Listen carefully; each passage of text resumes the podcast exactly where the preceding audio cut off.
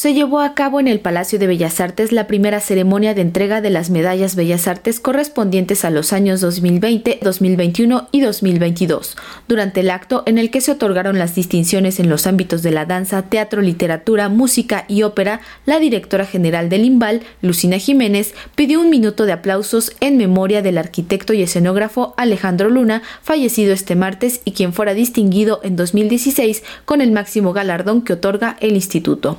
Que en nuestros corazones y en nuestra emoción está presente el último latido del corazón de quien desde la arquitectura y la escenografía hizo una revolución del diseño escénico y con ello del teatro mexicano en la segunda mitad del siglo XX.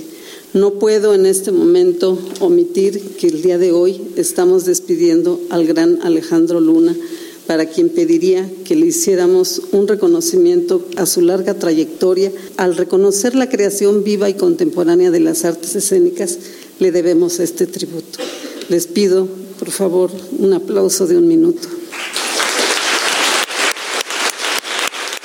Posteriormente comentó que las medallas Bellas Artes permiten reconocer la trayectoria artística de creadores, escritores, músicos y actores cuya labor ha sido fundamental y se convierte en parte de la memoria viva contemporánea del arte en México. Asimismo, señaló que la pandemia impidió la entrega de las distinciones. Estamos aquí para abrazarnos en un tiempo distinto, para reconocernos y para poder reconocer no solo que estamos aquí, sino sobre todo a quienes nos han ayudado a nutrir ese espacio desde la literatura, desde la música, desde la danza, desde el teatro, desde la ópera, desde aquello que permitió que este tiempo asiago lo pudiésemos transitar, porque el arte al final de cuentas estuvo presente en todas las formas posibles y testimonio de ello ahí está. Aún en ese tiempo, en verdad, tuvimos que abrazarnos. Ese tiempo asiago nos arrebató muchas vidas y nos dejó muchos aprendizajes,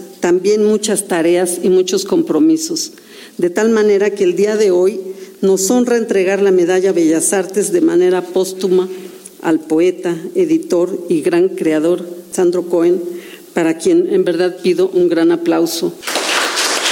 Josefina Estrada, viuda del poeta Sandro Cohen, fue quien recibió la distinción de manos de la directora del Imbal y en representación de la familia, el escritor Manuel Becerra ofreció unas palabras destacando la trascendencia del legado del poeta. En vida no recibió reconocimientos oficiales, suele suceder.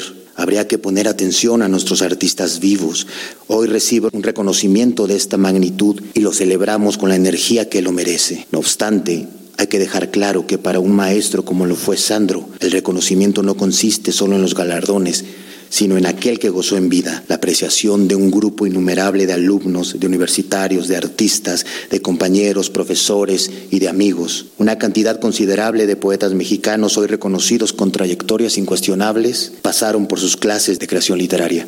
Su oficio consistió en pensar con las manos y lo logró de manera gratificante. Sandro Cohen, el humanista, estoico, complejo, el maestro, el que nunca se durmió en sus laureles, el músico, dispuso de la pasión y de las herramientas que el tiempo le dio para construir un legado portentoso, legado que aún trasciende. Así, en el campo de la literatura, se otorgó la medalla al poeta y ensayista Sergio Mondragón 2020, al escritor Ignacio Solares 2021 y al poeta Marco Antonio Campos 2022, mientras que en el bloque del ámbito teatral fueron reconocidos los actores Luisa Huertas 2020, la también dramaturga y narradora Berta Iriar 2021, el director de escena Claudio Valdés Curi 2022 y la dramaturga y guionista Jiménez Calante también 2022. En la danza fueron reconocidos los bailarines Jorge Domínguez Cerdá 2020, María Antonieta Gutiérrez Casas, La Morris 2021 y Manuel Iram 2022. Tres grandes impulsores como lo destacó la maestra en artes escénicas Margarita Tortajada. Pero estamos aquí para celebrar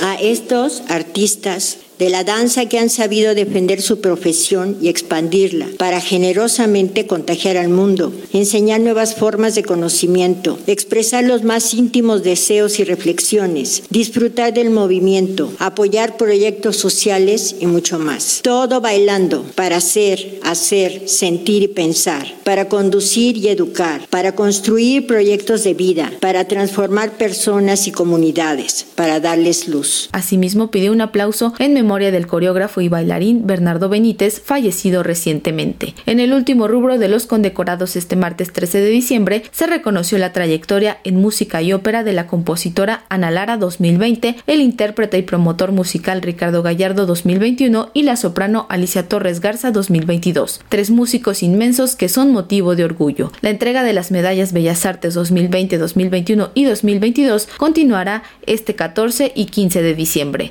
Para Radio Educación, Pani Gutiérrez.